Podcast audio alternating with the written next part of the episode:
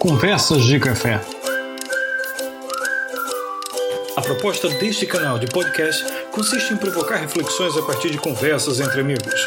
Colocamos em pauta os temas mais diversos, partilhamos ideias e percepções, expurgamos nossos demônios e, como em quase todas as conversas de café, quase sempre salvamos o mundo. Olá, seja muito bem-vindo, bem-vinda a mais um podcast do nosso canal Conversas de Café. Sou Bruno Pinto e hoje converso com o nosso amigo Pascoal Albuquerque sobre um livro que partilhamos a leitura, intitulado A Peste de Albert Camus.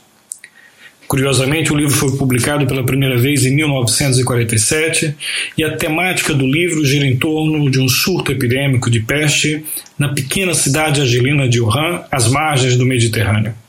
O que é curioso é que o livro permanece muito atual.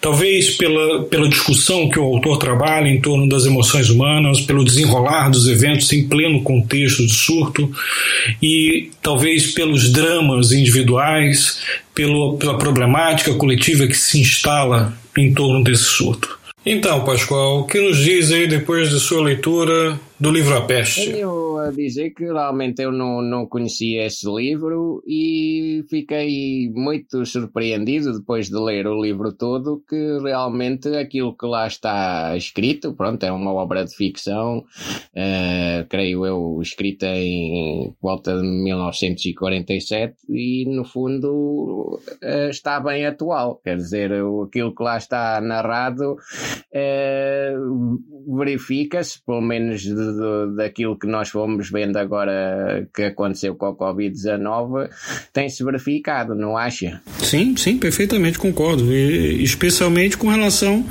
uh, ao que nós já conversamos um pouco, que sobre os dramas humanos, uh, quer seja na esfera individual como na esfera coletiva, no, no microcosmo social da família ou nas interações.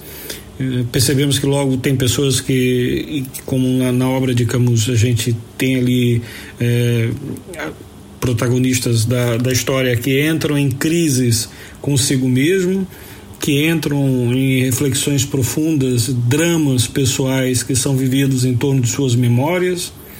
A própria obra em si, ela já retrata muito o problema de como lidar com uma doença é, que nem todo mundo está preocupado com ela. Né? É, o próprio desenrolar da história é muito curioso nesse aspecto, porque é, nós percebemos que até o momento em que as personagens se dão conta de que é, a, o surto está estabelecido, demora-se um pouco. E é quase como que nós vivemos. Houve todo um momento de negação, no primeiro momento em que, em que a, a, epidemia começou a se instalar, em cada um dos países em que isso foi aparecendo, até que ser declarada como contexto de pandemia, nós vimos que nós praticamente repetimos o comportamento das personagens de Albert Camus em A Peste. Eh, digamos, no, no, no, início, eh, até as pessoas, no fundo, não, não estavam a ver a real dimensão do, do problema e, e, e houve, digamos, a questão de, de, de, não, não ficarem logo confinadas uh, e a propagação, no fundo, aumentar enormemente. Também um, os aspectos já relacionados com a existência no livro de, de pessoas que uh, estavam só concentradas até, no fundo, no, no aspecto mercantilista, em continuar o seu, a sua atividade. Temos lá um personagem que é chamado de pequeno capitalista. Uh, no fundo, a existência sempre de pessoas que só estão a pensar, digamos, uh, na questão de, de fazer negócio, digamos assim, não é? Não só o pequeno capitalista, os pequenos, os pequenos esquemas que são montados para conseguir driblar a situação Parece muito com o que nós encontramos em torno de, de venda de álcool desinfetante, de máscaras, de luvas, eh, os conflitos, de certa forma, que nós acabamos por ver em supermercados. E notamos que, embora a obra tenha sido escrita é, já no final do século XX, nós temos um, um, contexto que é muito interessante em termos de comportamentos humanos. É, está estabelecido ali o drama social, que nós não sabemos, nós não sabemos lidar do ponto de vista coletivo com o drama.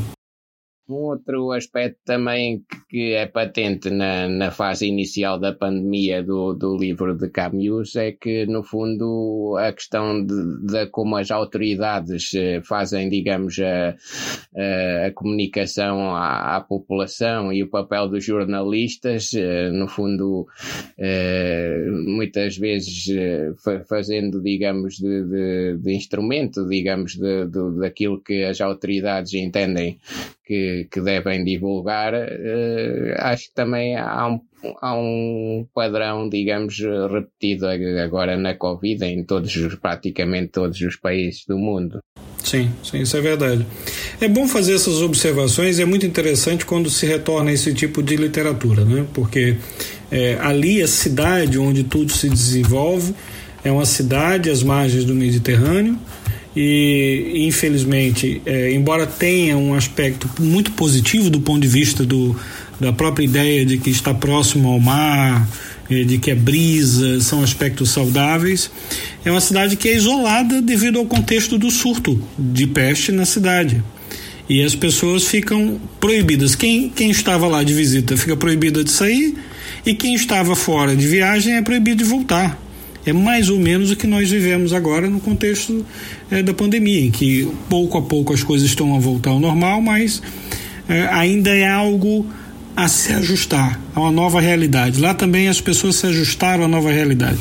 O próprio drama da morte também é muito perene na obra, não é isso, Pascoal?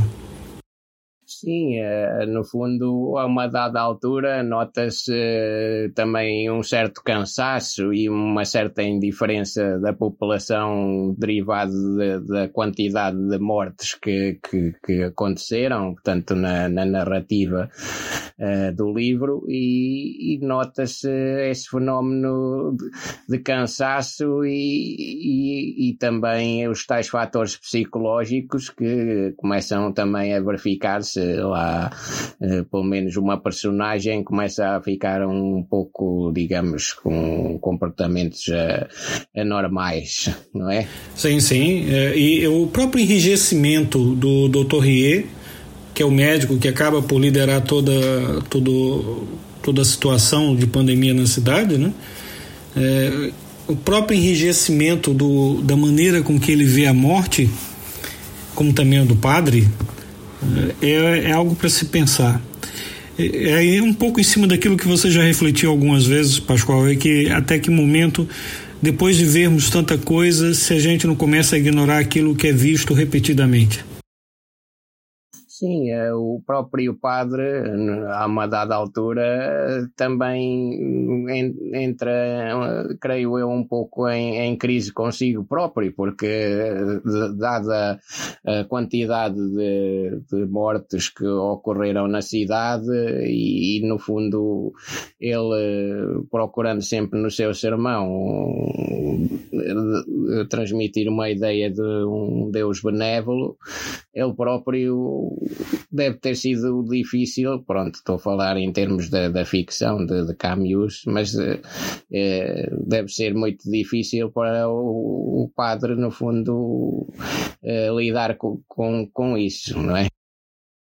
É, o último sermão do padre Panelu foi já um, um, sermão em que ele praticamente já mudava com relação ao penúltimo sermão dele. É, se a gente recordar a obra, há um momento do penúltimo sermão em que ele faz uma defesa em que é praticamente um ajustamento das notícias, né? Então, já que nada está dando certo, então vamos tentar aqui, vamos colocar as mãos, vamos fazer alguma, alguma oração, vamos apelar para a fé para que a gente consiga um bom resultado. Ou, se isso não chegar a dar um bom resultado, é porque é uma punição que estamos a merecer. Essa lógica fatalista que Camus começa a explorar é uma lógica que está, em, está transversal na obra, mas que está dentro do pensamento do que do quanto nós somos mesquinhos em termos de lidarmos é, coletivamente, não é, Pascoal? E isso aqui Sim. é o que mais se transfere para os dias atuais, essa mesquinhez em lidar no coletivo. Sim, eu acho que é um livro que, que está perfeitamente atual e o ouvinte também, com certeza, uh, se tiver algum tempo, fará bem em, em tentar lê-lo. Uh, e penso que poderemos também, nós aqui, uh, no fundo, terminar esta nossa conversa de café. Pois, muito bem, Pascoal. Pois então encerramos aqui.